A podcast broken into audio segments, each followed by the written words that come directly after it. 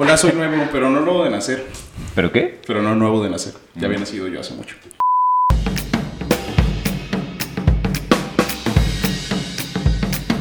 ¿Qué tranza bandita? ¿Cómo están? Bienvenidos a Mamá a una etapa. Esta noche estamos de placeres largos. ¿De qué? ¿De ¿Placémenes? qué? Placeres. Placer. No, es que Placeres. eso suena muy mal. Es como sí, la- era manteles. Ajá. Ajá, manteles largos. Mezclamos placer y mantel. Ajá, sí. Planteles. sí. Placeres. Carnal. Planteles. de la UNAM. Así. El Ya- idioma español me da la oportunidad de poder crear mis propias palabras, güey. Exacto. Porque los hablantes llevan la lengua. Entonces, chinga tu madre, ¿cómo es? La lengua. qué, qué- qué bonita manera de, de introducirlo. sí, sí, hola muchachos, ¿qué tal? ¿Cómo están? Sí, no. Buenas noches. Gracias, gracias Paul siempre por ser tan amigable, Gracias. pero gracias a toda la bandita que eh, pues nos están viendo el día de hoy. Ya tenemos tiempo sin subir eh, contenido, pero lo estamos haciendo de una manera grande porque como ya escucharon, Muy buena está forma de regresar. con nosotros aquí en el estudio de Mamá Sirena Etapa, Rulo Valdés. ¿Cómo está, Hola, señor? ¿Cómo están? bien, bien, bien. Aquí, este, pues saludando, para, parándonos acá. Un gusto, carnal. Eh, eh, ya habíamos platicado y eh, decíamos que era, es la primera vez, ¿no? Que estás aquí en tierras na- nayaritas o en Tepic específicamente. Eh, en ambos. ¿En ambas? ¿Nunca habías venido a Nayarit? No, no había tenido el gusto. La verdad es que eh, de repente es bien loco porque en esta chamba pues vas pasando por todas partes. Ajá. Porque tampoco es como que conozca mucho, ¿no? En realidad la, la- la onda es que, o sea, generalmente es del aeropuerto al centro de convenciones hotel. Entonces no, no tienes como chance de conocer muchos lugares y muchos espacios, pero digamos que en esta parte del Istmo todavía no había estado. ¿Y qué tal? ¿Qué tal de primer impacto? Híjole, la verdad me le he pasado re bien. O sea, lo que comentábamos que parece que han sido vacaciones. La verdad es que sí, sí, no, definitivamente. O sea, algo que es padrísimo y, y se siente mucho la diferencia como chilango. O sea, justamente platicando el que he tenido chance de estar como en muchas partes del país, es que se siente una vibra bien rica. O sea, es como que la gente es más tranquila, se la llevan más calmada. Nadie tiene tanto estrés, o sea, todo, o sea, con todo de que todo el mundo anda, anda, anda a la carrera, se la llevan con mucho amor y con mucha buena onda. O sea, Mira. nos hemos topado pura buena onda. Entonces, eso y la comida, no, Sí. bueno. ¿Qué, qué es lo que probaste aquí que dijiste? Cámara. Pues voy a sonar horrible y voy a sonar súper desagradecido porque aparte nos llevaron a comer hoy camarones riquísimos y todo estaba fabuloso.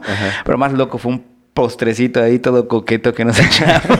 como de- Sí, entonces perdón. Sí, sí, sí me No, siento no, como la bien. primera vez que me llevaron a comer a un restaurante fino y pedí molletes. Es como, no, lo Soy mejor ese tipo mejor de persona. carnal, las hamburguesas del burger. No, sí. mames, las no manches, tienen un McDonald's buenísimo. Deberías probar cómo hacen el huevito con jamón allá. Exacto. sí. perdón. No, soy no, no. chilango.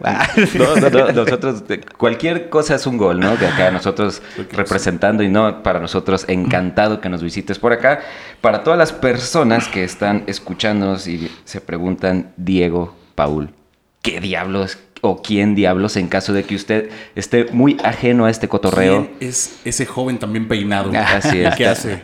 Y, y Sentado en por- medio de y- ambos. y chilango al parecer, ¿no? Eh, Sí, desafortunadamente. No, Perdón ¿por eso. No, no, no, no, no.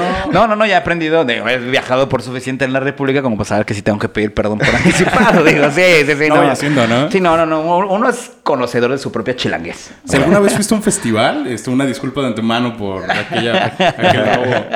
Así es. Ah, claro, ya, todo marcha, sí es Ah, cierto. sí, por ahí va, por ahí va. Ok. Una disculpa por mi raza, por mi gente. Sí, en representación de... Correcto. Entonces, eh, me voy a tomar la libertad de dar eh, una pequeña sinopsis de quién, o más bien qué hace, porque el quién lo vamos a descubrir en el episodio del día de hoy. Entonces, artista gráfico que ha trabajado en Marvel Comics para títulos como Extreme X-Men, Astonishing X-Men y X-Men... No, no, X-Men Exterminator, sí, ¿no? Extermination, sí. Ganador de la beca Jóvenes Creativos otorgada por el FONCA, es conocido como autor de los webcomics Living with Shine, Vigilantes y Amoshkali. Amoshkali. Amoshkali.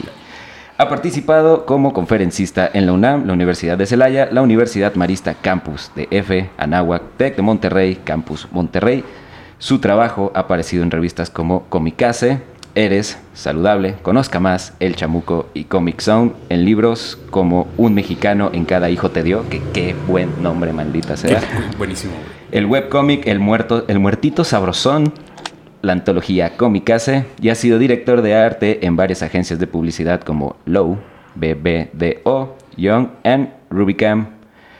Publicis. Es que estoy aprendiendo a leer hoy, güey.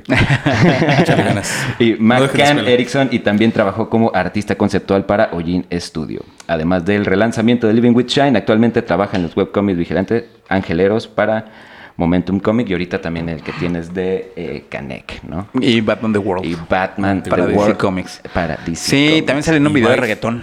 Ah, sí, cierto. Y baila unas cumbias. Y de bailo no cumbia, mames. mambo y cha, cha, cha. Sí. Y, últimamente también estuviste en el más reciente video de Molotov, ¿no? Sí, trabajé en el video de Nice, Molotov. nice. Hice un video también para Kurt. Eh, en el video de Cristian Nodal y Piso 21, el de Pa' olvidarme de ella. Salí también haciendo ahí un cameíto y nos ganamos una pantallita de cristal. Y Nice. estuvimos también, bueno, también trabajando en un videos con Patti Cantú y con José Madero, el de Panda. El de Expanda. Panda. El Pepe de Panda para Exacto, los compas. Pepe Panda. Así es. Entonces ya, pues ya escucharon, ya tienen más o menos una idea de a dónde va esto. Este cuarto, ahorita nos vamos a poner bien geeks y va a apestar a chulos y nache con toda la cantidad de ñoñez que nos vamos a cargar el día de hoy, ¿no? apeste. Si en este momento. Y es usted que no chulo está- rima con rulo. entonces- ¡Ay! Lo tiene, Mira. sí lo trae, güey. Si en este momento usted no es partícipe o no le gusta la onda geek o la cosa ñoña, quédese. De todos modos, está. Aprenda. va, a estar coqueto. Aprenda algo Sí, hace falta, hace falta. Mira, y quería comenzar esta, esta conversación diciendo como de que ahorita el pedo ñoño, güey, sí está teniendo como otro auge bien denso, Sí, sí, ¿verdad? sí, no, definitivamente. Ahorita estamos en ese punto donde le ponemos lo sexy a lo ñoño. Está- ya, Buen ya- eslogan, ¿no? Exacto. ya está de moda ser ñoño, güey, y la neta está chido, güey. Sí, gracias al cielo. Sí, gracias al cielo. Por fin. Sí, ya así de, ay. Solo tomó 40 Sí, años. no, no, no. Es cuando te das cuenta que la revolución sí nos hizo justicia. Sí, además de que, o sea, no tanto que est- esté de moda, sino, bueno, sí, creo Sí, que sí, sí pero que no está mal sí visto, ¿no? Porque ya ahora sí como que... Sí, ya está- traer playeras de superhéroe ya es cool, ¿no? Ya, la, mía ya es marca eco, ¿no? O sea, Ah, sí, sí, ya- ya- exactamente. sí, sí, claro, ya. Ju- Justo eso y también les pasa como con películas como Star Wars, de los primeros ñoños que se hicieron millonarios. y Es como, ¿qué tal, eh? Ajá, ¿Qué sí, tal, sí, malditos? ¿No no- que no? No, es que lo que pasa es que... Ajá, yo recuerdo a mi princesa Leia. eres tan guapa como la princesa Leia. Y ahorita ya lo toman como, eres tan guapa como la princesa. Leia. Y ya saben a qué se refiere uno. Pues así, entonces, pues de hecho, tanto es así que lo que nos estabas contando es que tu eh, modus operandi muchas veces eh, lo que te hace que viajes a diferentes ciudades es ir justo a convenciones, ¿no? Sí, justo, ¿no? Aparte, ahorita, eh, bueno, este año hemos traído el... Tuve la oportunidad de trabajar junto con Alberto Chimal en el cómic de Batman The World, que se lanzó con, con, en 14 países. Y es un cómic donde nos tocó representar a, a México dibujando en una antología de Batman, lo que me convierte en el primer mexicano en dibujar a Batman. Y... Y, y, y, y. Ajá, Sí. ahí está. Verguísimo. Gracias, gracias, gracias. Nadie más, eh, hay que darnos cuenta de esto, güey. Nadie más en la historia de la vida, güey, va a poder decir que es el primer mexicano en dibujar a Batman, güey. Eso Sí. está bien cabrón. Cuando te cae el 20 de ese pedo, dices, Tengo que decirlo mucho en voz alta para repetírmelo a mí mismo. A mí Está también cabrón, no te creas. Sí, no, yo también de repente me paro en ese lugar y es como de, ay, o sea, tengo que soltarlo como una broma porque Sí, si te lo digo en serio sí se me caen un poco los calzones. no, no, está, está verguísima, güey. Sí. Ok, ya empezamos con las preguntas fuertes, güey. Ay, Dios caray. Eh, a estas alturas, güey, de decir como que, ok, soy el primer mexicano en dibujar a Batman. ¿Qué pedo, güey? ¿Hay por ahí síndrome del impostor? Este... No, cañón. Sí, sí, no, sí, ya empezamos así con esa. Ya, No, ya no, sí no. empezamos llevándonos pesado. Es- Paul. No, no, no. va- Vamos a la chingada, güey. Es- No se trata, güey. No, sí, sí es algo que es una constante. O sea, definitivamente no conozco, ah, justo platicaba hace ratito en la conferencia que tuvimos la oportunidad de dar aquí en el eh, primer encuentro de literatura y Eh, en- artes. entre nuestras raíces. Sí, que estuvo padrísimo. Eh, es justamente que a veces es, o sea, no, es imposible no pararse en el lugar de, bueno, ¿por qué diablos estoy yo aquí, no? O sea, de repente me dicen, a ver, vas a dibujar Batman. Y yo soy de, ay, ok. Para DC, ok. y luego vas a trabajar en una antología. Ay, diablos. Y en esa antología además van a estar, se va a lanzar simultáneamente en 14 países. Ay, joder. Y aparte va a trabajar Lee Bermejo en ella. Ay, no manches. Y va a estar Paco Roca. No, ya, mátenme. O sea, yo dije, ¿y por qué me consiguieron a mí así de no había otro? O sea, no, No y luego listo. cuando me dicen la lista de dibujantes mexicanos que estaban considerados para este proyecto y que al final DC me escogió a mí, yo así como de, pues, ¿qué les enseñaron? Ajá. Sí, de- Pero habíamos hecho un proyecto antes que era Canek Junior. Y ese proyecto les gustó muchísimo. Entonces tuve mucha suerte en que fue muy acomodado. El proyecto eh, trataba Aquí está. Tenía mucho reflejo de la Ciudad de México, lucha libre. Yo traía mucho ese rollo de por mi raza hablar al espíritu. Entonces, eso reflejó mucho en, el, en, el, en la necesidad que tenían para este proyecto, pues de refleja- reflejar nuestra idiosincrasia y nuestra mexicaneidad. Entonces, pues fue muy ad hoc a lo que necesitábamos. Entonces, yo dije, ah, pues está bien. Ah, bueno, pero ah, como bueno. ah, chiquita. Ah, cámara. Pero Ah, ¿cómo, por cómo- eso. cómo fue el encuentro? O sea, te- llega un correo con un super logo de DC y dices, "Ah, esto es mentira. En realidad llega eh, una lechuza que trae Ah. una carta y te dice... Una batiseñal. Señor Exacto, se abre, la, se abre la carta y sale una batiseñal y es, tú fuiste escogido para Hogwarts. No, pues la verdad es que honestamente es un, pro- un proceso muy aburrido y tenemos que llevarnos como tres podcasts para contarles. Pero en realidad es un proyecto que generalmente te vas enterando, porque no te puedes enterar de todo, pero te vas enterando por partes. Entonces la primera parte es, oye, vamos a hacer un proyecto. Este, ¿tendrás algo de tu carpeta que me puedas prestar? Y yo, pues sí. Oye, ¿tienes el cómic este de Canek Jr.? Y yo, pues te lo vendo.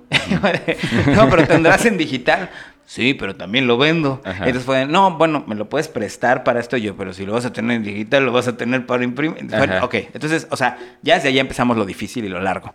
Entonces, mandan la, bueno, mandan el portafolio y me dice, y yo así de, bueno, oye, ¿y para qué era, no? Pero aparte es unos meses después, no es así de a la si- al siguiente día, es, oye, ¿para qué estabas, querías eh, Jr.? Ajá. Ah, déjate cuento, pues es que es para un proyecto, eh, para una editorial americana, es lo único que te puedo decir, pero ¿sí le entrarías? Y yo, pues si tengo tiempo. Ajá, Simón. Y Depende. no, no, ya para ese momento ya estaba así de dime con quién me tengo que bajar los pantalones. Sí, o sea, la verdad es que no, no dices que no a esas cosas. Claro, claro. Entonces, luego llegan y te dicen, pues que hacer un proyecto para DC. Ujú. Y ahí empiezas a sentir nerviositos y te das cuenta que sientes comezón y miedo en lugares que no sabías que sentías comezón y miedo, ¿no? Entonces te paras y llegas y te dicen, pues ¿qué crees que además es un proyecto para Batman? Y yo, ay, no, ya, en serio. ya, bueno, nada, ¿de qué va? Y luego, o sea, meses después, o sea, te estoy platicando que todo este proceso fueron como seis meses, o sea, No casi un año de enterarnos. de sí. pura negociación. De... No, no, no, fue súper loco porque, claro, pues porque van haciendo las revisiones de portafolios, luego ya te enteras de todo el proceso y es, bueno, van a, tienen que mandar un eh, book de varios dibujantes, luego esos dibujantes, pues obviamente DC escoge y luego ya una vez que te escogen, pues tú dices, bueno, pues eh, hay que desarrollar el proyecto y hay que mandar, este, pues como un plot, que es como la idea muy a grosso modo, Ajá. y en ese momento pues ya es cuando nos avisan que, pues bueno, tanto Alberto Chimal como su servidor fuimos escogidos para un proyecto que se llama Batman The World. Pues ya para ahí fue como, diablos, o sea, ¿qué, qué, pero qué, cómo va a ser? Y Batman en México. Entonces, inclusive, en algún momento, el maestro Alberto Chimal, pues escribió un guion pensando que era como algo para dentro del cómic. Ok. Y fue, no, no, no, va a ser una antología y van a tener chance de crear su propia versión de Batman, pero tiene que ser el personaje de Batman. Y yo así de, bueno, pues eso no tiene mucho sentido si lo Ajá. piensas. Entonces, tener que lidiar con esas dicotomías, pues Ya, es claro. como complicado. Y luego, pues ya te enteras en forma de qué va el proyecto, o sea, ya tienes esta junta, como todos los creativos, de, ay, bueno, ahora sí les vamos a platicar, muchachos, ¿no? O sea, es un proyecto en el que van a participar 14 naciones y a ustedes les va a tocar representar a México. Ajá. Y pues ahí es cuando ya los... Nos vamos al Sí, mundial. No, no, no, lo peor es que tienes esa referencia, dices, ay, o sea, ¿sabes? Cuando te toca hacer México, dices... Eres la selección. Ajá, sí, exacto, es como, ay, no, en serio. O sea, ahí es cuando de verdad sí te preguntas si no podían haber conseguido otro, ¿no? Porque eh, realmente sí te pega mucho el síndrome. O sea, no, no hay un punto real en la vida, y es lo que platicaba hace rato con los artistas, y, y los artistas, he tenido la suerte de conocer artistas muy, muy grandes que te dicen lo mismo. O sea, no hay un punto en la vida donde estos artistas se sientan satisfechos realmente con su trabajo. O sea, vives de los resultados Ujú. y ya a la gente le gusta tu trabajo y es, ay, qué bonito te quedó y que no sé qué, y es como, ay, gracias, ¿no? Ujú. Pero sí te quedas un poquito con esta sensación de traje nuevo del emperador, de, ay, espero que no se den cuenta que me equivoqué en la página 3. Ok, ok. Entonces, sí, no, o sea, te, te la pasas mal, o sea, y realmente no hay un punto en el que te puedas quedar satisfecho plenamente con el trabajo, porque siempre pudiste haber tenido más tiempo, haber tenido más chance, o simplemente no haber dejado pasado de largo algo. O sea, tú ves tu trabajo, a mí me pasa mucho, y de repente es así de, ay, es que aquí debí de haber apagado este layer, aquí se me olvidó esta parte, aquí esta parte no quedó como yo quería, es que aquí esta parte pude haberla hecho, y aquí ya no tuve tiempo para cerrar tanto. Entonces me hubiera gustado, o sea, es imposible no pararte en ese lugar. Claro. Pero es como el punto, ¿no? Como que siempre estás en la búsqueda de la inalcanzable perfección, de que sabes que nunca lo vas a lograr Sí. y, eso, y eso te da como cierta conformidad de que pues, no conformidad, güey, pero imagino que es este sentimiento y, y lo hemos visto nosotros como en este ámbito del audiovisual, güey. Ajá. Que de repente sí notas así como de que, güey, es que estoy seguro que si hubiera tenido tal equipo, güey, o tal luz, o hubiera hecho esto, me hubiera quedado mejor. Y la gente y el espectador dice, güey, pues es que así como está, está bien perro, güey. Es Claro. que, Güey, es que tú no sabes. Y es que yo creo que más que alcanzar la perfección, creo Ajá. que en gran parte los que nos dedicamos a esto lo hacemos porque siempre estamos tratando de buscar lo que a nosotros nos gustaría leer, lo que a nosotros nos gustaría escuchar, cómo nos gustaría a nosotros que algo saliera, ¿no? Ya sea una foto, una pintura, un libro, cualquier cosa. Entonces, siempre nos quedamos en, esta, en este punto de lo que nosotros queríamos hacer y lo que nos dio tiempo de hacer. Entonces, realmente sí nos damos cuenta en nuestra cabeza cómo queríamos que terminara y al final lo que terminamos logrando por tiempo, dinero y esfuerzo, ¿no? Claro. Entonces, creo que esa es la parte importante. O sea, más que alcanzar una perfección, es alcanzar el... No, pues es que La yo idea. pudiera contar, claro, ¿no? La idea que yo tenía de cómo quería yo contar esta historia, ¿no? Y en ese sentido, por decir, eh, ¿qué tenía Batman que no sé si la- el término es no te gustó, pero tú dijiste esto debería tener? ¿Sabes que Porque es lo que habíamos hablado la vez que, que tuve la oportunidad de entrevistarte, que una vez que ya tienes el balón ahora sí en tu cancha y tienes la oportunidad de, ok, si me están dando da- eh, la oportunidad de darme grasa y yo hacer el personaje y la historia como nosotros queramos, siento que Batman debería tener esto que no tiene el personaje original. Eso, eh, eh, primero entras en la, o sea, la primera etapa en la que entras es el pavor a la página en blanco. O sea, eso, es, eso, es, eso es horrible. O sea, eh, eso lo pasamos todos. O sea, es cómo voy a empezar. O sea, qué voy a hacer. Entonces, ya una vez que nos acercamos y ya definimos qué queremos decir, ahí es donde entra la famosa experiencia, ¿no? Ya más o menos teníamos una idea, fue como vamos a juntarnos, vamos a pensar en la idea, vamos a planearlo. Y, y en este caso teníamos muy claros los puntos en los que teníamos que trabajar en la historia.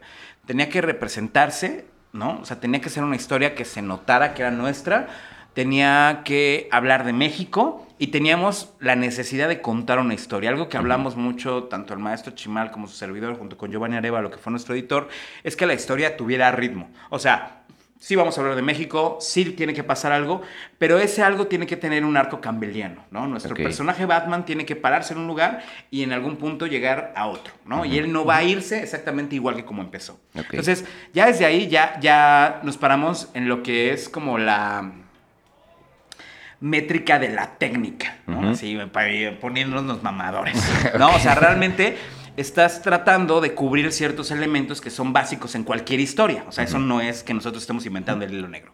Entonces, ya una vez que teníamos esto, también queríamos, o sea, queríamos hablar de una situación en particular, que queríamos, que en este caso queríamos hablar sobre mujeres desaparecidas. Pero también teníamos el tema de, bueno, ¿cómo exponemos esto sin que Batman llegue a salvar el día? O sea, que no se sienta el gringo que nos viene a salvar. Claro. Que no se sienta esta visión de el personaje nos está rescatando a nosotros mismos de nosotros mismos. O sea, no queremos ser barberos Claro. y que Batman llegue y nos rescate. Porque se va a sentir muy hipócrita el discurso. Entonces, Aparte que es un hombre, ¿no? Exacto, entonces ya ahí empiezas este, a hacerte preguntas, o sea, creativamente, y empiezan a surgir, o sea, lo que decíamos hace rato es que somos amantes y somos esclavos a la vez de la historia. Entonces nosotros, conforme vamos empezando a plantearnos estas preguntas, nos empiezan a salir otras, ¿no? Y es como, cómo va, va a ser Batman, cómo se va a mover dentro de la Ciudad de México, eh, el arco de la historia, qué es lo que tendría que tener. Y entonces ahí nos surge el, bueno, podemos hablar también un poquito de estas tradiciones prehispánicas, de la Llorona, por ejemplo, que en realidad eso surge de una conversación que tuvimos con respecto a, eh, yo le platicaba al maestro Alberto sobre el tema de las mujeres de blanco, que es una constante en casi todas las mitologías. Una mujer que por X o Y ahoga a sus hijos o mata a sus hijos y entonces anda penando por ellos. De hecho, hay una, hay una versión muy bonita en el libro de la visión de los vencidos de León Portilla que habla de una mujer de blanco, que una de las cinco señales, por así decirlo, previas a la conquista mexicana es que había una mujer de blanco diciendo qué va a hacer de mis hijos. Ok. Entonces, y luego Wow. metes el tema de la llorona. Entonces, como que eran muchas cosas que machaban automáticamente. Ya Ajá. como que empezando a investigar un poquito, ya teníamos esto muy armado. Entonces, era, ok, tenemos una leyenda, tenemos a una mujer de blanco, tenemos esta idea que queremos hablar sobre las mujeres desaparecidas. Entonces, si se dan cuenta, son los elementos que se van poniendo y como que automáticamente la historia se va acomodando poco a poco. Ajá. Es que es bien interesante porque uno pensaría que te pondrías a investigar más sobre Batman, Bruce Wayne y todo esto, y fue más una investigación sobre México y cómo hacer que este personaje naturalmente funcione, porque, funcione. porque obviamente no va a funcionar lo mismo en Turquía, güey, en Brasil, a un Batman en México. No. De hecho, curiosamente, nosotros fuimos, creo, junto con los brasileños, los únicos que hablamos de alguna situación social. O sea, realmente todo el resto de las historias están inspiradas, están basadas mucho en la mitología de Batman con respecto a sus naciones, pero no tratan temas sociales. O sea, al final del día creo que los únicos que hablamos, o sea, junto con Brasil, que hablaron de un caso de un senador y un caso que llega Batman también, igual no lo rescata, pero participa dentro de lo que es la captura de un senador que está eh, corrompiendo fondos, ¿no? Entonces... Esa fue la primera parte. No, es que también Cada quien habló de su teníamos esa problemática muy cabrón, juro. Estaba Sí. impresionante. Y la otra eh, dinámica era, ahí sí ya, esa fue la parte que me tocó más a mí, que fue, bueno, ok, tenemos chance de hacer a un Batman. ¿Cómo lo hacemos? O sea, porque, o sea, eh, ah, para quien no sepa, pues Batman tiene un montón de encarnaciones. Y Claro. tiene, o sea, desde algo tan tonto como el tamaño de las orejas. O sea, las orejas que dibuja Jim Lee y Greg Capullo son orejas pequeñas, ¿no? Y yo tenía una referencia de Kelly Jones y Michael Keaton, que las orejas son muy grandes. Entonces, o sea, cosas tan tontas como esas tenían mucho que ver con cómo entendíamos al personaje. Y ahí es donde a mí ya me tocó estudiar al personaje en forma. Pues, por ejemplo, una de mis grandes referencias, que fue Kelly Jones, es eh, porque siento que refleja muy bien esta parte gargólica de Batman, ¿no? Esta parte teatral de la máscara, ¿no? Pero también, por ejemplo, eh, me gusta mucho eh, la referencia del Batman de Ben Affleck, en ese sentido, como la, la misma máscara refleja ciertos elementos, ¿no? Que hace que se vea a la vez como un superhéroe, pero también a la vez se ve como esta versión de Alex Ross, ¿no? Que es como... Batman de combate. Ajá, exactamente. Ajá. Pero por otro lado también tenía mucho esta referencia, curiosamente, de Batman de Adam West, porque me gustó mucho. Ok. Entonces era como, ¿cómo puedo machar este Batman de Adam West? Y curiosamente todavía en ese momento no salía de Batman. Pero ya cuando salió nos dimos cuenta que pasamos mucho por, Por las ahí. mismas referencias. Ok. Porque además también traíamos la referencia de Arkham Asylum. Ajá. Entonces es que a mi gusto es la mejor eh, versión que adapta, por ejemplo, cosas. Yo quería que la capa pareciera que tuviera vida. O sea, que vieras piquitos por todas partes y que la capa pareciera algo estorboso. ¿Para qué? Para que cuando la extendiera pudieras ver el murciélago en toda su expresión. Pero Órale. también cuando ves a Batman con la capa abajo, no sepas ni dónde están los pies, ni dónde están. O sea, yo quería que este Batman no tuviera pies. O sea, jamás le ves los pies. O sea, porque la capa cubre todos esos elementos. Entonces quería que antes que Batman se viera como, por ejemplo, ahí descartar un poco el Batman de Nolan. Porque yo no quería que mi Batman se viera como un. Joe, como un Iron Man. Ok, ¿no? O sea, yo quería que mi Batman se viera más teatral, más histriónico, más agresivo en ese sentido, que lo vieras y te diera miedo. Ok. Es que- y, ju- y justo hace referencia en un panel acerca de eso, así como de que deja correr al vato y dices como, eh, ¿qué pedo? Y se siente, güey, al momento de, de lo mismo que comentas de la capa que está bien densa, güey. Sí hay como una especie de misticismo, güey, que no, no lo vemos en todos los Batmans, ¿no?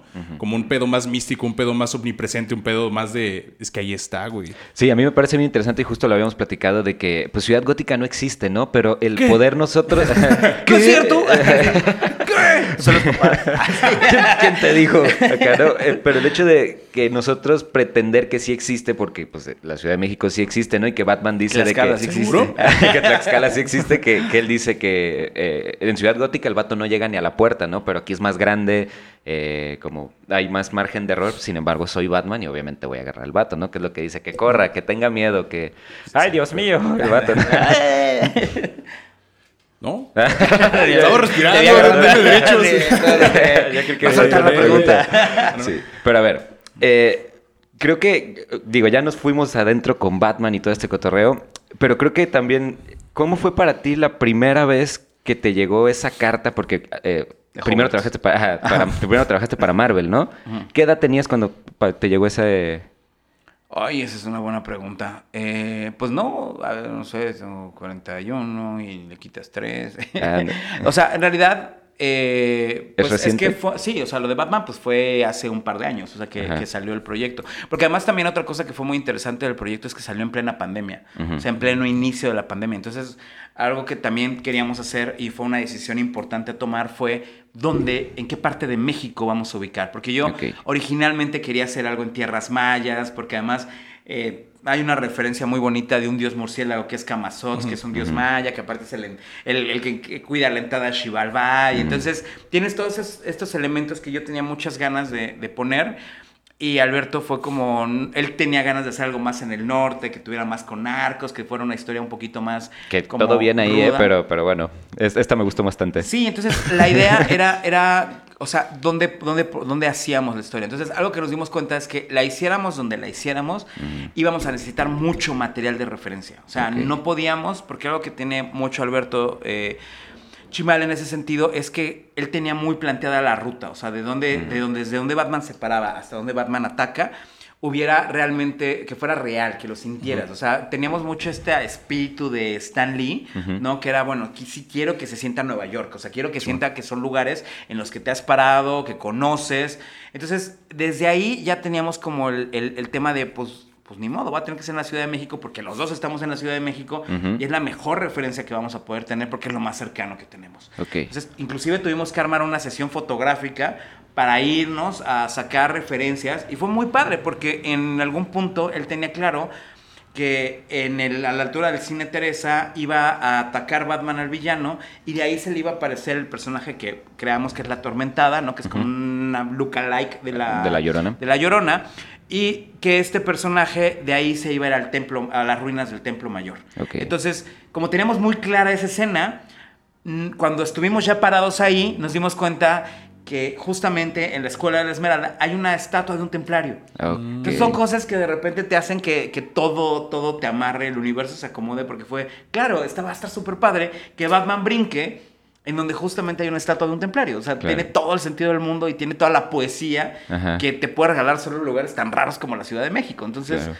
por eso, o sea, fue como muy padre también el, el poder reflejar la ciudad desde ese punto de vista, ¿no? Y aparte fue súper creepy sacar fotos en ese momento alto de la pandemia porque nunca en la vida me había tocado ver, pues, el, el- el- el- o sea, fue como 28 días después, o sea, Ajá. ver, o sea, pararme en medio de la calle del centro y poder sacar fotos de los edificios fue súper creepy. Que no te estorbaran, no había personas, Nada, ¿no? Que no, déjate, no, o sea, no solo personas, no había ni carros, o sea, fue loquísimo, loquísimo. O sea, el centro es famoso porque parece, decía Chava Flores, ¿no? En un hormiguero no hay tanto animal, ¿no? O sea, sí, sí, sí. Máximo entonces- Chavo Flores. Ok, no, nosotros acá provincianos ni, ni, ni sabemos, cada domingo aquí está bien vacío todo, ¿no? Así de que ni Dan las 8, güey. Ahí ya, ya- no ves ya nada no. que en la calle, ¿no?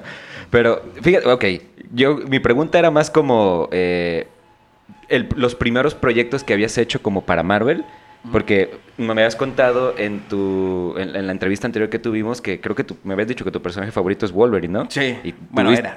Era porque ya no. Es que ya me pasa, o sea, bueno, ya cuando te empiezas a ñoñar mucho, pues llega un momento donde ya empiezas a generar, a volverte más gourmet con ciertas Ah, cosas. Entonces, ya llega el momento donde, ah, o sea, es como, bueno, o sea, sí me gusta mucho Lo ves, ¿no? Wolverine, y así, lo ves, no es mi personaje favorito, pero también me gusta mucho Iceman. Y Bishop es un gran personaje, pero por ejemplo, ahorita, o sea, ya de unos años para acá, por ejemplo, me he vuelto muy fan también de algunos personajes en algunos momentos de su historia. O sea, por ejemplo, Ajá. el Thor de Jason Aaron se me hace increíble. Este, el, el Green Lantern de Jeff Jones es así, pero me rompe la cabeza. Y por ejemplo, curiosamente de unos años para acá me he vuelto súper fan de Superman. O sea, curiosamente cuando...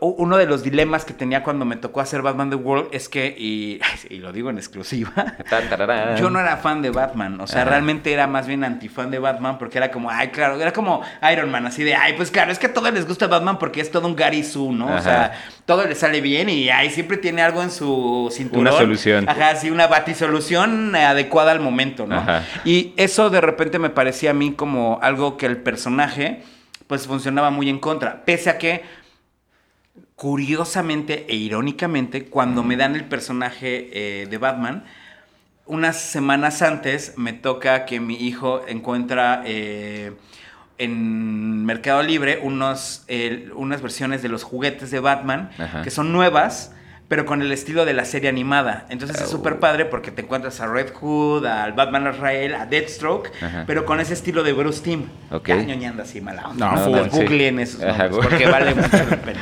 Ajá. Entonces, de repente empezamos a encontrar eso y fue como, ay, súper divertido. Y fue como, ay, hijo, bueno, es que tienes que ver la serie animada. Ajá. Entonces empezamos a ver la serie animada juntos. Que está en y HBO. encontramos el, exacto, y encontramos el, el muñeco del Grey Ghost.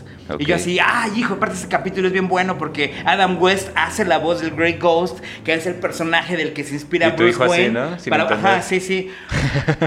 pero, se, pero se empieza a meter y se empieza a involucrar, entonces empezamos a ver Batman. Y es que yo empecé a ver Batman Brave and the Bold por él. Él. Ajá. Y luego al final los dos nos hicimos muy Batman, muy fans del Batman de 66. Ok. Porque pues la referencia de Batman Brave and the Bold era pues el Batman de Adam West. Entonces vemos la caricatura, nos empieza a gustar mucho y entonces yo reconecto otra vez con Batman. Y reconecto con ese niño chiquito que era refan de las series de Canal 5 en ese momento, ¿no? Inserta la escena de. Ajá, del pequeño rolito no, en de blanco y negro. La de Ratatouille, donde este güey come Ratatouille. Exacto, exacto, Sí, man. exacto, tal cual. Y entonces, en esa semana, justamente, eh, viene el 30 de abril y, y, y Patti Cantú tiene que hacer una actividad para niños. Y me dice, oye, ¿me puedes enseñar a enseñar a dibujar a Batman? Y yo, ok. Entonces, ah, pues empiezo a reconectar y empiezo a explicar sobre Batman y todas estas cosas. Y entonces hacemos este dibujo, ella hace esta actividad. Y justamente ese día en la noche me dicen, me explican lo del proyecto de Batman. Entonces, Ah, sí, no, fue una suerte, ajá, loquísima. Entonces, como que me cayó en un muy buen momento, porque volví a vincularme con el personaje, volví a reconectar con esta parte, porque, o sea, sí estaba yo en un punto así de, pues es que tiene mucho dinero, ¿y por qué no lo utiliza mejor para labores así sociales y altruistas en lugar de estar comprando ¿Por qué no se avienta por el? Producto más del capitalismo. Exacto. Sí, debería ser candidato. Batman es hijo del... capi- Sí, yo estaba en ese punto, entonces... No, bueno, este, era lo que le comentaba a Diego hace rato y disculpa que te moleste, pero quiero retornar como un punto atrás donde dices como de que de repente si te por, si lo ves muy por encima, güey, es que Batman lo hace todo a base de guionazo, güey. Entonces es como de que, Un momento. Güey. Ajá. Pero ¿cómo es que, que le ganas a Superman, cabrón? No mames. Oye. No, no, no, es que uno por encimita así lo ve, güey, pero de repente te empiezas a clavar y dices así como que, güey, a huevo, güey. Pues es que, güey, es la única manera en la que puedes desarrollar a los personajes, ¿no? A través de un guion, un buen guion. O matas a alguien.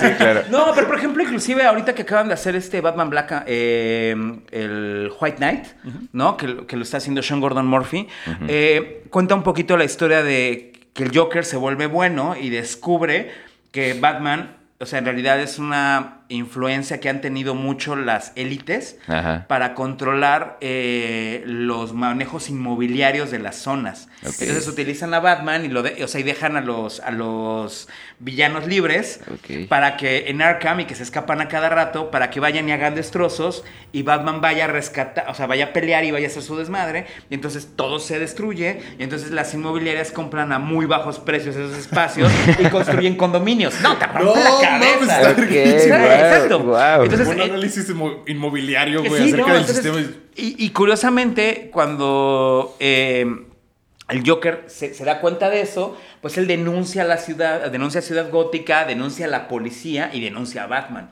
Entonces es muy interesante Wow. porque ni Batman sabía eso. Batman al estrado. Exacto. Entonces, En el, sistema de, en el sistema de justicia penal.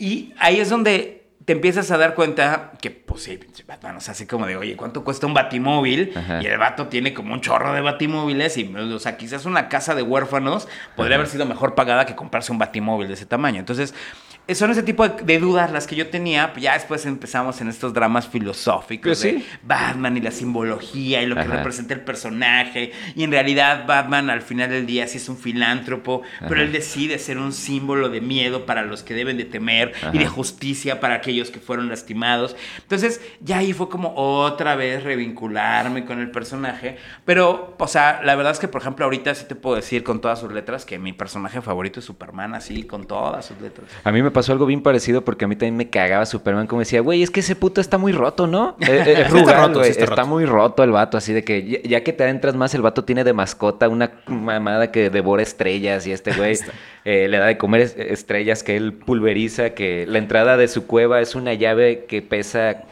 solo Superman la puede Que levantar. estamos hablando de All Star Superman de Ex- George Morrison. Buenísima. Con Superman pasa algo bien, bien interesante, güey, y lo he visto con un primito que tengo, que es como, es que Superman está bien chido. Y es como de que o te gusta de primera instancia, así como de que, güey, Superman está bien verga, o después te deja de gustar Superman y al último te vuelve a gustar Superman, güey. Porque te das cuenta de que de repente hay unos cómics que traen unos planteamientos filosóficos bien interesantes, güey. Es que, por ejemplo, a mí me tocó, tuve la suerte de ver a Mark Wade dar una conferencia al respecto de Superman, que él es el escritor de Kingdom Come, y él platicaba una... A, a mí se me hizo la mejor explicación de por qué Superman es tan cool.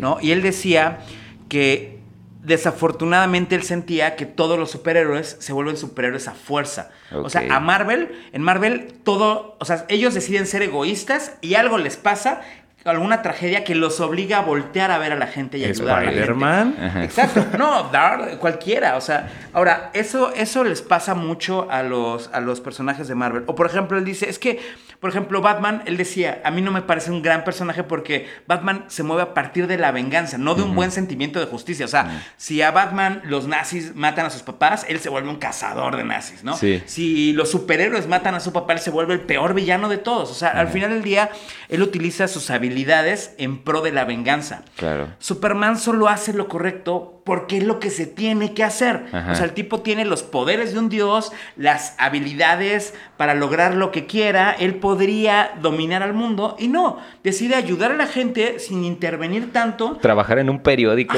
Como para mantenerse humilde. Claro, Sí, que es lo sí. mismo que dice Tarantino. O sea, al final del día, él trata de mantenerse humilde al nivel de la gente para poder ayudar a la gente. Ni siquiera es guiar, ni siquiera es dominar, ni siquiera es manipular. Es simplemente ayudar a la gente y estar en el momento correcto para poder ayudarlo. Hay una historia que escribe mm, Paul Dini, que es el escritor de, de la serie animada, y él escribe una historia que se llama Peace on Earth, que la dibuja Alex Ross. Y en esa historia, justamente, eh, Superman se mete en la cabeza que él quizás con sus habilidades pueda acabar con el hambre. Entonces empieza a narrar eh, que habla con las Naciones Unidas para que los eh, gringos den esto que funciona mucho, que es el excedente de comida, ¿no? Lo que les queda, ¿no? Lo donen y al final del día con eso él va a ir país por país tratando de, de- de alimentar a la gente. Y es súper fuerte porque Ajá. lo ves llegando a cada una de las naciones y enfrentándose con cada una de las idiosincrasias y de repente, o sea, se para en África y entonces llega con la comida y se las da y la gente se le va encima. Entonces él tiene que hacer un agujero para escaparse y dice, ni siquiera se dieron cuenta cuando me fui, ¿no? De repente llega a otros países y llega un niño y se le acerca y le dice, oye, ¿y vas a regresar mañana? Y entonces te das cuenta que él tiene que voltear la cara. Y entonces, y en otros países llega y de repente tienes a un dictador que dice, ah, Superman, no te preocupes, nosotros vamos a repartir la comida. Y él, no, claro que no, no la van a repartir ustedes. Y el otro, mira, bro, tenemos aquí a un montón de militares apuntándole a la gente. Ajá. Y entonces ves que le van a disparar y entonces ves que Superman hace su labor de gringo, ¿no? Libera. Democracia. Y él le dice, ok, ajá. Y él le dice, ok, va, perfecto. ¿Tú crees que también vas a estar mañana para protegerlos? Ajá, uf. Ajá, entonces el caso es que de repente va volando y entonces las naciones lo empiezan a ver como una amenaza de proselitismo Ok. yankee. Entonces llega un momento donde le, le- le tiran unos cohetes y envenenan, o sea, los cohetes envenenan todo el resto de la comida. Entonces él dice, ¿por qué la humanidad es así? O sea, está Ajá. enojadísimo. Y entonces él se da cuenta y que su padre le decía que a la gente no se le da pescado, se le tiene que enseñar, a pescar. ajá. Entonces ahí ves que Superman se vuelve Clark Kent. Y entonces lo ves ahí con unos niños explicándoles cómo funciona la siembra y sembrando con ellos. Entonces, o sea, la metáfora es perfecta para explicar cómo funciona Superman. Ok. Y por qué Superman, si en realidad tiene los poderes de un dios, tiene que comportarse del punto de vista donde tiene que dejar a la gente con su libre albedrío, pero tiene que ser un ejemplo. Simón. Entonces, eso te transforma totalmente la visión. Porque no te habla de gente que no tiene poder y que cuando lo tiene se vuelve egoísta. Te habla de alguien que tiene todo el poder del mundo y decide ese poder para ayudar a la gente. Ajá. Y esa es una política que si los políticos entendieran, Ajá. otra sería nuestra vida, ¿no? Entonces él, él- él habla que al final del día, él de todos los héroes, él es el único héroe real. Wow. Porque no está esperando nada a cambio. Simplemente está ayudando porque es lo que se tiene que hacer. Ajá. Entonces desde ahí, pues obviamente te transforma totalmente la visión del personaje y ya no lo ves tan ñoño. O sea, es como de, ah, bueno, sí. me acabo de vender a Superman en cinco minutos. Sí, de, de hecho es buenísimo Muy porque cabrón. están los, las antítesis de este propio ejemplo, ¿no? El Doctor Manhattan, que es rotísimo y que justamente el vato para acabar con los problemas del, güey anda encuerado, no confío en ese cabrón. los problemas de la guerra y así, pues él se vuelve el enemigo común y odien a mí, nunca van a poner contra mí, pero tuvo que aventarse dos ciudades, ¿no? O está el caso de Omniman, de esta de Invincible. ¿Has Perrísimo, güey. Está muy buena esa madre. Un saludo a Robert Kirkman, que es fiel seguidor de este podcast. Saludos, Robert Kirkman. Sí, este, entonces sí pasa y fíjate que se me hace bien interesante porque la gente va, se va más allá como el cómo se ven, los poderes que tienen y creo que sí se trata de, de lo que representa. No, No, de hecho es muy triste que curiosamente a veces las mejores historias de Superman son las historias que te muestran a personajes que tienen su habilidad y que están del otro lado totalmente. Claro. O sea, que es lo que pasa en... eh, ay, se me olvidó el nombre de esta serie de superhéroes donde sale Homelander. ¿No? Eh, Eh, The Boys. ajá, The ¿no? Boys, buenísima. Que ves justamente esta, esta versión de Superman malvada y es cuando dices, ay, qué bueno que Superman está de nuestro Sí, lado, la porque si fuera malo onda sería muy malo, ¿no? Sí, porque también en esos análisis ha pasado del que dicen uno que me cago de risa de Batman, de que Batman es un ojete porque le va partiendo en su madre a güeyes que tienen problemas mentales, ¿no? En- en Sí, vez- ajá, no, no, y aparte déjate de eso, o sea, el vato se mete con puro doctor, ¿no? O sea, eso sí tengo que reconocerlo, que en Ciudad Gótica los pobres no son, no son mala onda, ¿no? o No, sea, ahí los que son, tienes que tener un doctorado para ser villano en Sí, Ciudad Gótica. Aparte, Eso es Batman cierto. no está muy bien mentalmente, güey. O sea, no, definitivamente. Si Batman No. hubiera recibido terapia a tiempo, no habría Batman, güey. Claro. De hecho, hay un cómic de que se llama DC destruye a... Bueno, Aragonés destruye a DC, que justamente dibuja un cuadro donde sale Batman, ¿no? Y está sosteniendo un vago y le está diciendo, que me dijeron que hay un loco que está espantando a vagos por aquí. ¿Tú lo has visto? ¿Tú lo has visto? Entonces, ajá, es creo que perfectamente cómo funciona la metáfora. Wow. Qué bello. Perrísimo. Güey. Ah, qué, qué bueno. Qué ñoñez. Qué ñoñez. Pues sí, este. Y pues bueno, ya aterrizando todo esto de Batman, y ya nos dijiste que tu eh, personaje favorito es Superman, pero aún así Si me toda interesa. esta respuesta, te das cuenta toda la respuestota que llegamos así. Es que me gusta Superman. Es que me- pero a lo que me gustaría volver, porque para mí es importante, porque cuando yo tuve la oportunidad de ver los X-Men, porque no, fíjate que eh, yo voy acá a reconocer, la neta no me gustan las películas de Marvel. Lo reconozco. lo Altas declaraciones. Lo lamento. Te digo una alta Siempre- declaración. es- es que este estoy güey siempre- contigo. Bien, ahí está. Es- no, aparte. Aparte, este güey siempre es el de la opinión impopular, güey. Yo también, perdón. Ah. No, pero sí. Hay nu- mi nunca, popularidad nunca- en la impopularidad. Ah, nunca me han gustado las películas de Marvel, pero cuando vi la serie de los X-Men, dije esta cosa. ¿Cuál de todas? La... Es que ese es un clásico. Aparte, esa tiene homenajes a las historias originales. O sea, Ajá. tiene arcos como Trae los de Future originales, Past, o sea, la saga de Fénix. O sea, sí, sí, hicieron su tarea. Esa, esa es buenísima. Y quisiera saber cómo fue, así como fue para Batman el hecho de que tú tuvieras que reinterpretarlo, ¿cómo fue para ti el Wolverine?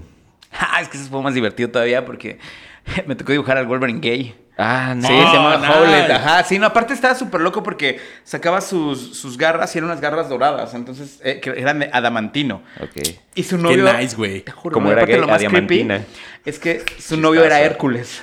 Sí, no, imagínate que tenía de adamantium, cara. Güey, O sea, Imagínate estarte ponchando Hércules, güey. Sí, güey. no, sí, sí, no, no, no, está, está Lo trae, cañón. lo trae. Pero lo padre, o sea, bueno, fue, fue muy padre en su momento porque además, o sea, dibujar ese arco, pues también me colocó en casi todos los periódicos. No. Sí, pues claro, pues imagínate, estás dibujando al Wolverine gay. Ajá. Y fue una historia escrita por Greg Pak, que es el mismo autor de Planet Hulk. Ok. Entonces fue como súper chido porque, o sea, sí tuvo mucho, mucho ruido en su momento.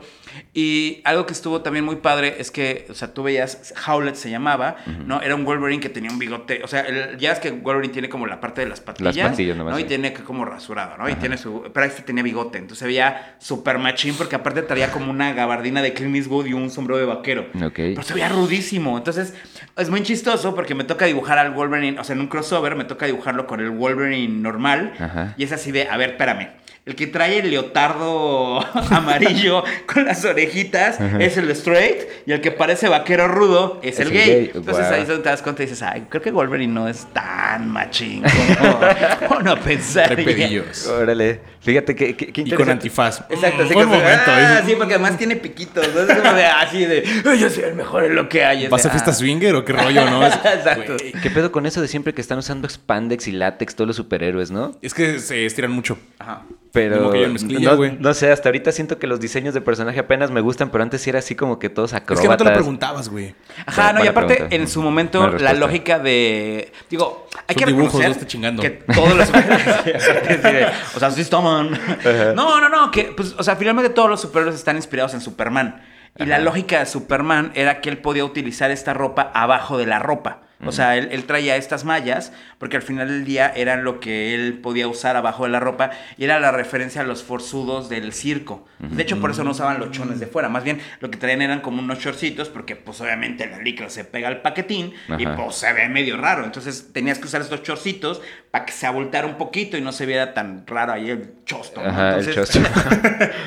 Entonces, qué bueno que ya no estamos en un horario para niños. No, No, no, no. noches. De hecho, puedes decir lo que tú quieras, ¿eh? Entonces, Nadie nos paga. la idea era... Nadie nos paga, Excepto Robert Kirkman. Sí, saludos a Robert Kirkman.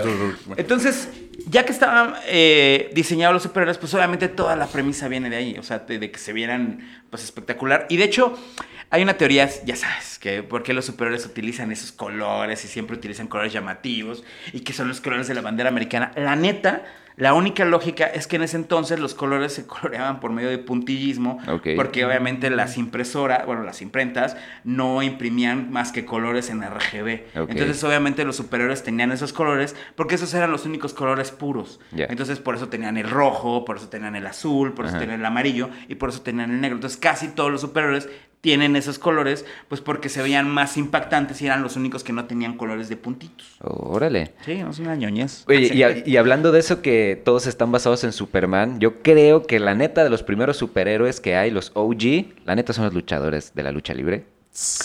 Sí, yo tengo un tema ahí raro porque, o sea, creo que sí hay mucha inspiración en el, en el, en el motif de superhéroe, Ajá. pero sí creo que además ya llegaron a encontrar como su vo- voz propia dentro de su propio contexto. O sea, algo que, por ejemplo, ahorita que estábamos haciendo Canek Jr. era uno de mis esfuerzos más grandes. Hablando de Canek Jr., ¿no? Así, sorpresivamente. Ahora que lo salió es cierto. Cómprenlo, 99. Sí, firmado, firmado. Llévele, llévele a la casa del evento. Eh, algo que es muy importante, por lo menos para mí, en el caso de los luchadores, es que, por ejemplo, la máscara no se sintiera como pegada. O sea, algo que tú ves, por ejemplo, de la máscara del hombre araña es que inclusive hasta hace gestos, ¿no? O sea, si el hombre araña se sorprende, ¿no? Las, los ojitos se mueven y es como, a ver, espérame, o sea, si trajeron la máscara no se moverían. Ajá. Y con Batman pasa lo mismo y con Flash pasa lo mismo. O sea, las, la- las máscaras están prácticamente pintadas. Y en el caso de los luchadores, yo sí siento que es importante que se noten las fallas en las costuras, ok. que se vean las costuras, que se sienta el cómo la cara se va deformando. Porque además es muy interesante ver a los luchadores, porque cuando los ves con máscara, se ven hasta guapos, ¿no? O sea, Ajá. tienen como unos ojos bien profundos y la boca, y se quitan la máscara y la cara está cómodo. y es como la- para Ya que se se vean bien con la Misterio eres tú. Sí. Es que Rey Misterio se parece a Peewee sin máscara. ¿Se han fijado? Por más yo noté. ajá, sí, sí, sí, exacto, Piwi. Ajá, qué, buena referencia. ajá, sí. traer a la mesa. Sí, sí, te lo imaginas así como de, ay, ay, ay, ay, chiquilla. Algo de Rey Misterio, güey.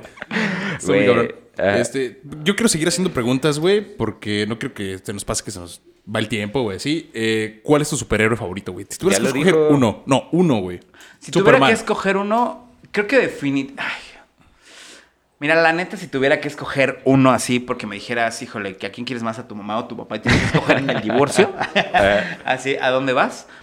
Creo que mi superhéroe favorito, sin duda, es el Linterna Verde de Jeff Jones. No Linterna. Verde. El Linterna Verde que escribía, que escribía Jeff Jones se me hace el mejor ejemplo. Inclusive el Linterna Verde que escribe, ay, que en paz descanse Darwin Cook, ¿no? O sea, ese sería creo que mi superhéroe favorito por excelencia. ¿Por se qué? me hace... Porque creo que el encanto que tiene es que es un humano que adquiere dones. Entonces lo mismo que con Superman, decide usarlos para el bien, pero además tiene una personalidad tan... O sea, realmente no es el patito más listo de la hilera. Y me puedo, me puedo identificar mucho con esta sensación de lo- la importancia de la fuerza de voluntad en algo. Porque al final del día el anillo funciona, digo, para los que no saben, No puedes tener miedo, con ¿no? pura fuerza de vo- sí o sea con pura fuerza de voluntad o sea el verde supuestamente es la representación de la voluntad Ajá. entonces es se me hace muy se me hace un gran personaje además es piloto o sea además es como buena onda y además o sea se me hace un personaje que tiene todos los defectos humanos pero aún así trata de hacer su mejor esfuerzo porque Superman me encanta, pero Superman es un dude que no tiene defectos. O sea, trata de ser tan perfecto que a veces por eso también cae mal, ¿no? Porque Sí, es como sí, de. sí. "Ah, Voy a hacer una cirugía con Hay mi que uña". cruzar la calle por el. Ajá, Ajá. sí, así de siempre por la línea moteada, ¿no? Y es como, ay, Superman. Ajá. Y Hal Jordan no. Hal Jordan tiene todos estos defectos, es mujeriego, tiene estos, estos rollos de le cuesta trabajo quedarse en un solo lugar, tiene todas estas cuestiones en donde él realmente como personaje tiene muchas facetas que como humano lo vuelven un humano que a veces pareciera muy deficiente, pero por eso es tan buen superhéroe, ¿no? Porque al final del día se mueve con la fuerza de voluntad y hace lo correcto que tiene que hacer siempre que es un superhéroe, ¿no? Creo que, creo que eso es lo chido de cuando humanizas a los superhéroes. Por decir, algo que siempre me ha encantado de Spider-Man es que es un pobre diablo, güey.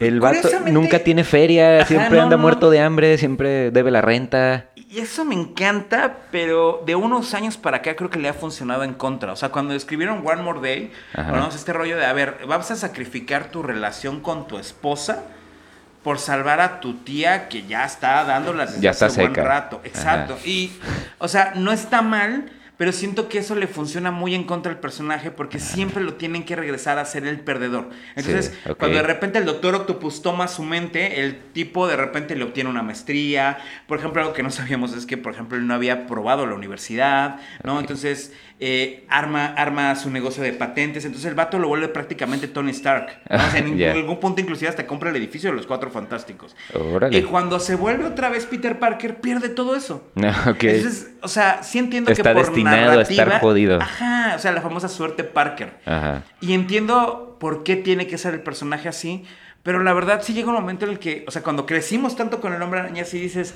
ah, ya, dudo, o sea, ya en algún punto Pobrecito. tienes que madurar, o sea, es como de, güey, no se puede ser tan loser, ¿sabes? Funciona por etapas, ¿no? Hay un punto donde te identificas con Spider-Man y es parte de crecer, güey. Y era, y era algo que quería mencionar, que si a usted, amable, amable escucha, no le late el cómic, siempre hay un cómic que estoy seguro que le va a gustar. Ah, y, hay, y hay que rascarle porque hay para todos los gustos. Sí, no, es que me gustan los luchadores y... No, y no, No. todo tiene que. no, eh, eso es bien interesante porque no todos los cómics están sujetos a superhéroes. no, no, no, no, no. No, y además inclusive ya hablando así para los ñoños de los superhéroes, ¿no? Y escúchenme ñoños de los superhéroes, ¿no? O sea, también se vale, o sea, nadie les cambia sus cómics si hacen al hijo de Superman gay o si cambian a un personaje y lo vuelven de color o afroamericano. No pasa nada si eso sucede. O sea, si eso sucede, de verdad pueden agarrar sus cómics de 1981, volverlos a leer y disfrutarlos de la misma manera. O sea, realmente no pasa nada. O sea, eso es algo que de repente también siento que eh, nos vuelve un gueto horrible,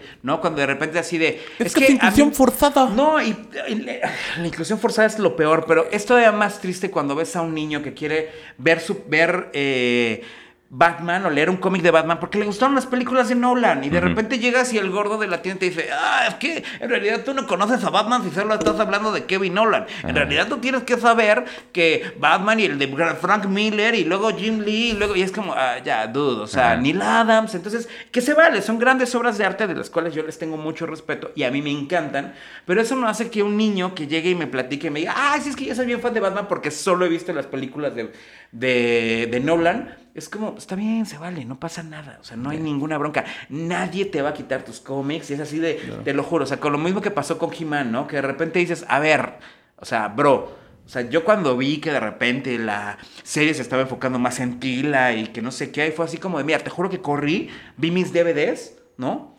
Y ahí todavía estaban mis historias de He-Man.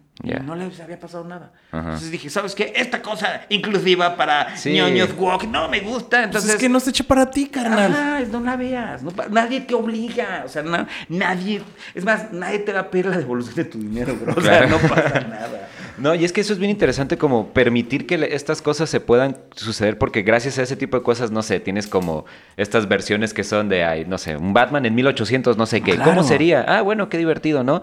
Eh, que por decir, también piensan que es como el, se descubrió el hilo negro y creo que realmente es que te presten al personaje para que tú te animes a hacer lo que sea. Porque el Batman, por decir, es igual al zorro y el zorro es al conde de Montecristo, ¿no? Como estas, estas figuras Justo. Ricachonas que siempre de negro, siempre acá, ¿no? Entonces, Sí, no, totalmente, ¿no? Totalmente. no pasa nada. Y siguiendo con las preguntas. Ey. Porque nunca son suficientes. Eh, más que una pregunta, es un co- más que una duda, tengo Es un, un comentario. me encanta hacer entrevista. Yo No, quiero no, decir este, algo. hoy eh, tuvimos la noticia que Marvel se nos mueve de casa aquí en Ay, Latinoamérica. Y, y se tenía que tocar eso, porque pues uno, uno le sabe a eso de coleccionar papel, güey. Dos, tres, no mucho, pero pues le movemos. ¿Qué opinas, Telmex. carnal? ¿Qué opinas de que se mueve a Parini? Eh, mira, la verdad, creo que es un muy buen movimiento en el sentido en el que cada que y, ves y te que hay un- pregunto, te pregunto a ti, quiero saber cómo lo ves tú desde el otro lado. Porque uno como consumidor dices, pues va, este. Acá lo movían igual cada que querían, ponían los precios que querían. y Pero del otro lado, ¿qué tal está, güey? Es que curiosamente como creativo te, te pones a ver y realmente no es tan sencillo. Es algo que yo espero que pase, es que también la gente de repente tiene mucho a... a- Pues es que Marvel cobra, o sea, es que los de Televisa cobraban mucho dinero y el papel estaba horrible. Es, ajá, sí, Ujú. llevamos un par de años en una crisis de papel que la gente no sabe y que además también la gente no se toca tanto y que al final, pues sí se vuelve una cosa que hace que los precios suban y las editoriales están teniendo que absorber esos gastos, pero no se dan cuenta también que pues las cosas están subiendo, o sea, todos estos problemas, o sea, venimos de una pandemia mundial, o sea, Rusia y Ucrania casi se parten la madre. O sea, venimos de unos movimientos políticos que se están volviendo locos. Determinantes. Que además al final del día sí están afectando cosas como el papel, todas estas cosas que pasaron en China también tuvieron mucho que ver porque casi todo se fabrica en China. Entonces, o sea, al final del día a veces no somos tan conscientes y queremos que todo regrese tanto a la normalidad que no nos damos cuenta que pues al final sí hay muchos movimientos. Entonces, creo que también el que estén divididos los poderes, ¿no? Marvel y DC estén en diferentes casas editoriales, va a ayudar mucho también a que la gente se empiece a dar cuenta y empiecen a valorar muchas de las cosas que siento que no valoraban. Algo que yo le tengo que agradecer mucho a Marvel eh, cuando lo tenía... eh, Televisa, es que Giovanni Arevalo se encargó de traer unas ediciones especiales y algunas cosas que eran increíbles, pero también ellos mismos decían, es que a ver, de repente tenemos unas ediciones especiales fabulosas y nadie las compra. Y todo el mundo así de, y van a sacar otra edición de Maximum Carnage, y es, es que Maximum Carnage es lo que más se vende. O sea, él decía, bueno, es que no la quiero, o sea, ya no la quiero sacar, es horrible. Y, él- y te juro, y, y salía y era, es que eh, se vendían todas, ¿no? Ajá. Y te juro que yo todavía de repente en, con- en convenciones me topo así, ¿es que sabes cuál es mi historia favorita? Maximum Carnage. Y tú así de, güey, pero sí está bien mala. Ajá. Pero es que mucha gente, pues finalmente fue la historia con la que creció. O sea, fue justamente lo que hablábamos del Lo Batman que de Nolan. tocó. Pues sí, claro, o sea, el videojuego de Maximum Carnage en su momento, ¿no? Entonces, pues es triste, pero pues así es. Entonces, yo creo que está bien, creo que es sano que haya un movimiento editorial. Creo que eso va a hacer que eh, Smash se ponga las pilas con DC. Y creo que vienen sacando unas ediciones. O sea, nunca en la vida me imaginé que tuviéramos a Vértigo. ¿No? Y Sí, es muy triste no, porque, por sí, ejemplo, sí. pasó con 100 Bullets. Era un cómic que yo esperaba con todo mi corazón. Lo sacaron y lo tuvieron que me- mezclar con otro cómic para no dejarlo de publicar. Que creo que fue con Hellraiser. Sí, porque sí, no, no, la gente no lo compraba. Entonces dices, pues es que si la gente no lo compra, no se vende. Pero la gente no lo conoce. Entonces era como, ay, muchachos, ¿cómo les puedo explicar que 100 Bullets es uno de los mejores cómics de los últimos 100 años? Entonces. Ajá, ese tipo de cosas eran como, "Ay, vamos a desarrollar y vamos a poder explicar. Entonces, Y en ese sentido, ¿qué podemos hacer al respecto? pues creo que nosotros como comunicadores, como gente que está dentro del medio, es, es de repente también como difundir la palabra, ¿no? O sea, poder ¿Has escuchado explicar- hablar de Spider-Man? Exacto, sí, tocar la puerta, ¿no? y decir, no, déjate de eso, ¿has escuchado de 100 Bullets? Ajá. ¿Usted ha leído Sandman? Ajá. O sea, porque al final es, o sea, son cosas que pasan, o sea, que de repente la gente no conoce más allá de los títulos pues que más se venden. O sea, en su momento Deadpool era un título muy importante, ¿no? Ya como de puta, es que o sea, todas las historias de Deadpool giran en torno a lo mismo, o sea, y lo mismo pasó en su momento con Venom, o lo mismo pasa en el momento con Carnage, o sea, entonces, obviamente hay personajes que van adquiriendo más peso, ¿no? En su momento también Gwenpool, ¿no? Que era como el, el hit, ¿no? Esta no es otra historia, otra tonta historia de Gwen Stacy siendo Spider-Man, ¿no? Claro, incluso hasta con Batman es cuántas veces voy a tener que volver a ver morir a los padres de Bruce. Así todo cotorreo inicia con que maten a los padres de este güey. ¿No? Que por eso creo que es también donde lo que decíamos hace un momento de que hay que dejar que las historias corran por donde tienen que ir, porque justamente así vamos a encontrar tal vez el nuevo Batman, el nuevo todo esto, ¿no? Sí, no, y al final del día también es algo que todo el mundo eh, nunca sabes cuándo va a ser la primera historia de Batman de alguien. O sea, también hay que reconocer que muchas de esas historias también no solo no están escritas para nosotros, sino también tienen que ver para. Y son personajes que se van reciclando y reciclando y reciclando. O sea. ¿cuántas versiones de las tortugas ninja ya tenemos, no? O sea, No las suficientes. exacto.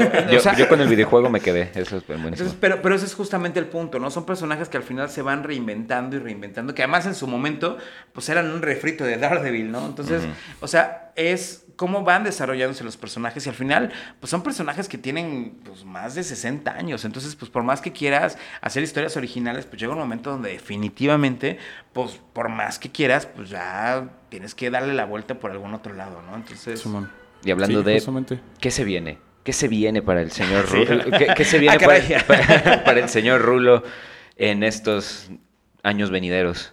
Eh, pues espero que mucho trabajo. Este, pues mira, yo siempre tengo la política de se vienen trabajos interesantes de esos que no puedo platicar, ¿no? Porque, Ah, Porque ya sabes, siempre hay mucho, mucho misticismo en esto de los de superhéroes, ¿no? Sí, pues es que al final ya son proyectos que... que, Hasta pues, contratos de si hablas, no- te no mueres. puede- ajá, sí, básicamente. O sea, no, no, no, no es que puedo voy a hacer... Pero, por ejemplo, o sea, sí tenemos un Canek Junior 2 en... eh, bueno, que no es Canek Junior 2, es otro tomo de Canek Junior en, en Más Canek que nunca. Exacto, más Canek que nunca. la venganza de Canek. este, pero la idea es esa, ¿no? O sea, no dejar de publicar, seguir haciendo cosas, generar contenidos. O sea, estamos Buenísimo. pues haciendo un montón de cosas. ¿Cómo pero- es tu día a día en ese sentido? ¿Cómo es el día de un ilustrador de cómics? Uy, pues me levanto tarde. así. No, no, no. Desayuno pizza. Fría. Comiendo bien. Este, saludo a mis hijos. Si se tuvieron suerte y fueron a la escuela. Ah, sí, ¿no? No, pues en realidad es un día de trabajo normal como cualquier día de trabajo que es. O sea, ahorita que ya, ya es más fácil explicar porque ya todo el mundo trabajó, tuvo trabajo en casa, ¿no? Entonces, o sea, pues finalmente es lo mismo, ¿no? O sea, hay días que pueden ser más flojos, ¿no? Hay días como ahorita que pues estás en evento y finalmente pues te la pasas en el rockstareo, ¿no?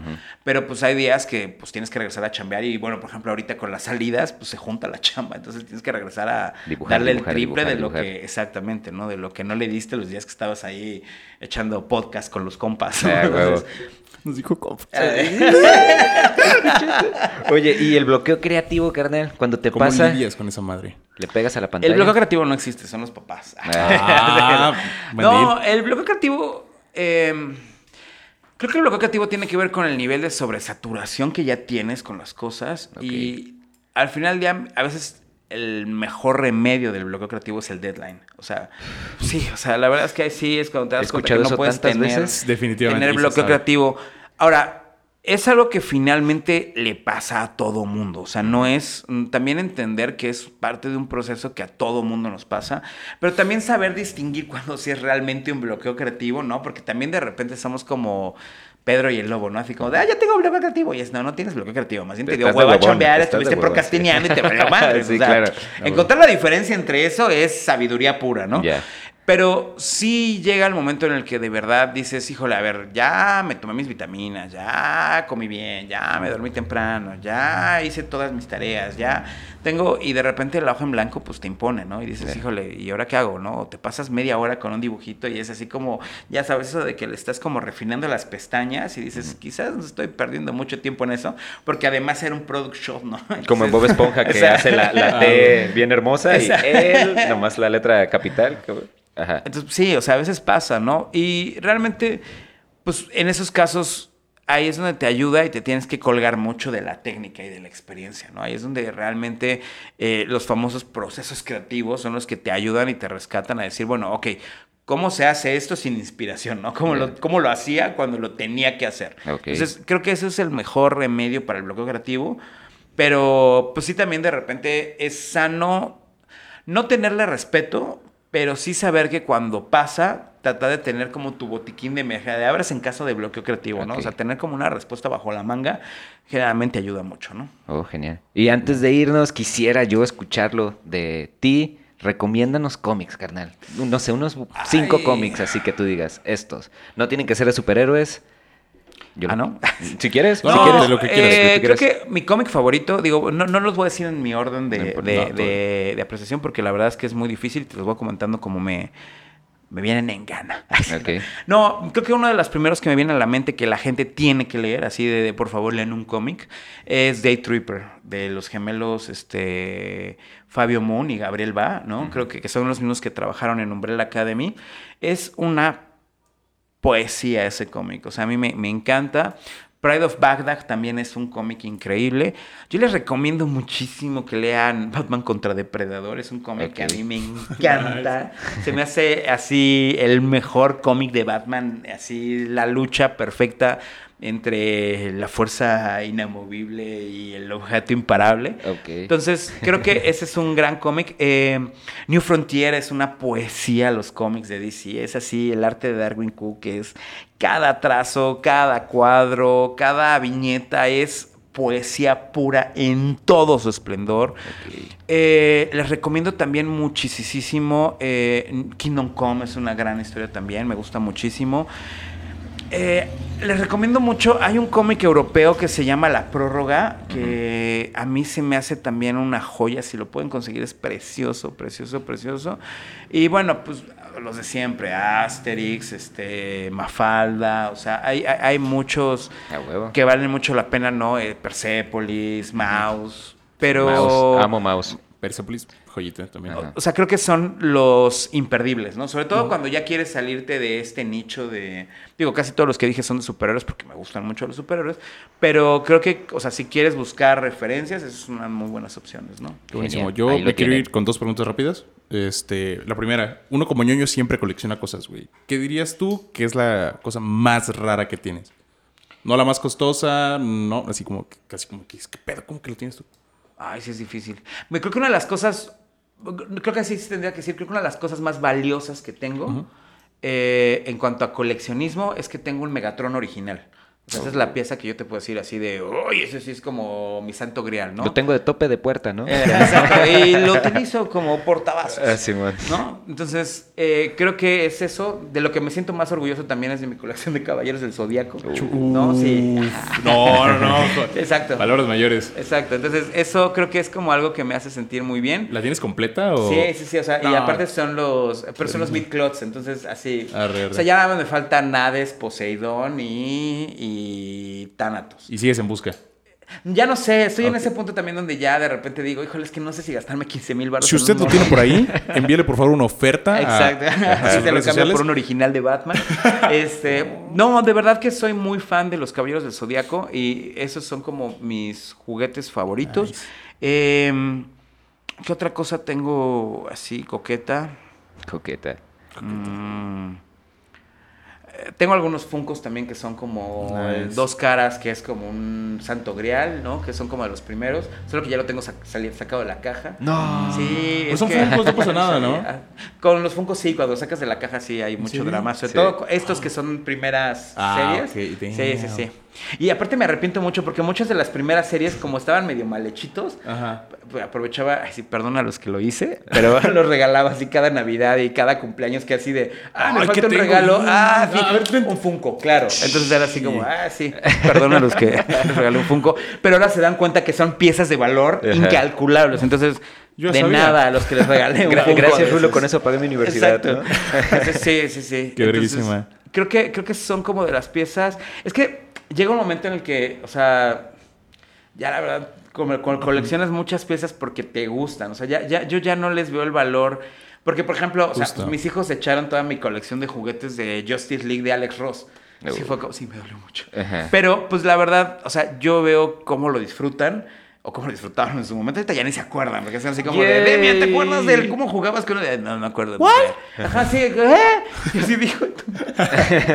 Pero creo que eh, esos... eh, Ah, también tengo la colección de Black Knight, de, Linterna Verde. Mm, ya, creo que es como lo más personal. Y recuerdos de cuando voy a Veracruz, ¿no? Sí. Y aquella. Última, última pregunta, y esta es la, la obligada. Si fueras un pan dulce, ¿qué pan dulce serías? Ah, una oreja, fácil. Fácil.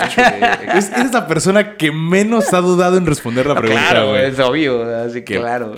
Todos tardan más en pensarlo es como de- es, una decisión Bueno, pero ustedes como, y siempre es así, güey. Es como, no, es una oreja, güey. Claro, Es obvio. obvio, ¿no se nota? Güey. pues claro, así con el otro.